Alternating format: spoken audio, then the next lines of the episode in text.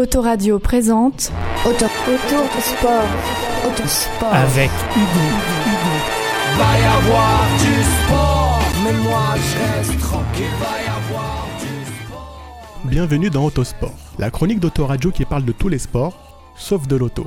Parlons d'un sport assez saugrenu, le tir aux orteils. De prime abord, on voit bien que cela concerne les pieds. En fait, cette discipline consiste ni plus ni moins en un bras de fer, mais avec les orteils. Tout le monde a déjà entendu parler du bras de fer. Je suis même sûr que certains d'entre vous s'y sont déjà essayés. Et je suppose que vous avez aussi entendu parler de la bataille de pouces, qui consiste à coincer le pouce de son adversaire pour être déclaré vainqueur. Eh bien, le tir aux orteils mêle, en quelque sorte, ces deux disciplines. Comme certains pourraient le dire, c'est une version podologique du bras de fer. Eh oui, aussi bizarre que cela puisse paraître, on peut aussi pratiquer le bras de fer avec les orteils. Le tir aux orteils a été créé en 1976 en Angleterre par le propriétaire d'un bar sous l'emprise de l'alcool. Il a voulu tenter de remédier au déclin de l'univers sportif britannique. Mais quel est le principe de ce sport méconnu? En fait, le combat d'orteils consiste en une épreuve de force, gros orteil contre gros orteil. Cela se joue au meilleur des trois rounds. Le but du jeu est donc de faire flancher son adversaire, comme pour le bras de fer. Et bon, il faut quand même avoir la bonne technique pour y parvenir, ce qui n'est pas forcément gagné. A priori, on pourrait être tenté de penser qu'organiser une lutte d'orteils, ce n'est pas vraiment hygiénique. C'est sûr que certaines personnes n'ont pas forcément les pieds propres, ou bien il arrive parfois qu'elles aient des soucis de ce côté-là. Pour ceux qui seraient a priori gênés par cet élément, rassurez-vous, tout est prévu de ce côté-là. Avant chaque combat de tir aux orteils, un inspecteur est chargé de vérifier l'état des pieds des participants. Cela est tout à fait normal. Figurez-vous qu'il existe, comme pour le bras de fer, une coupe du monde de tir aux orteils. Elle est divisée en deux catégories, celle des hommes et celle des femmes. La plupart des participants ont un look qui est proche de celui des catcheurs. Très spécial donc. Malheureusement, celle-ci se déroule principalement en Angleterre, pays qu'il a inventé, et plus précisément dans la région du Derbyshire. Cette discipline reste encore assez mal connue du grand public, même si grâce à Internet, elle est un peu plus médiatisée qu'auparavant. On pourrait expliquer cette singularité par le fait qu'elle est monopolisée par les Britanniques.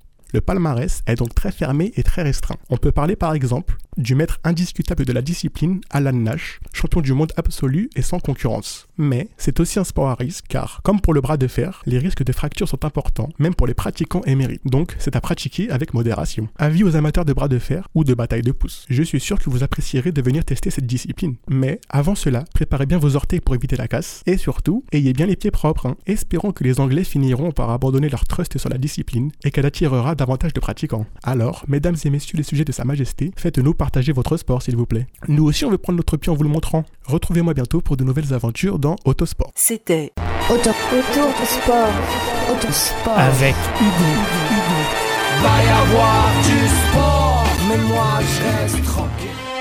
Autoradio, la radio qu'il te faut.